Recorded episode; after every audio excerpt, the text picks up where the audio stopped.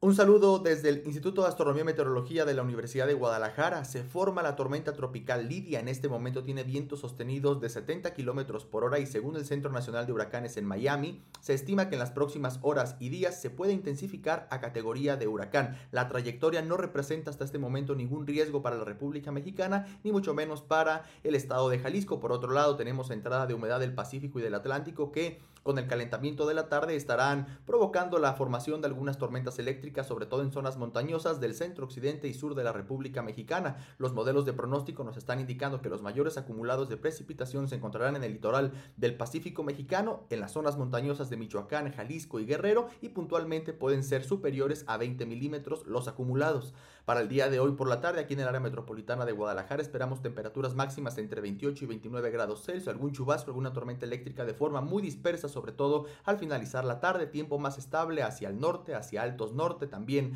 con muy poca precipitación para la jornada del día de hoy y donde esperamos mayor cobertura y presencia de las lluvias es hacia la región Ciénega, sur del estado, lagunas, zona montañosa y costa norte de Jalisco, especialmente en las zonas montañosas. Para el día de mañana muy temprano amanecemos aquí en el área metropolitana entre 17 y 18 grados Celsius, cielo parcialmente nublado, más fresco y estable hacia los altos y hacia el norte y algún chubasco, alguna tormenta eléctrica de forma muy dispersa en zonas montañosas del estado de Jalisco.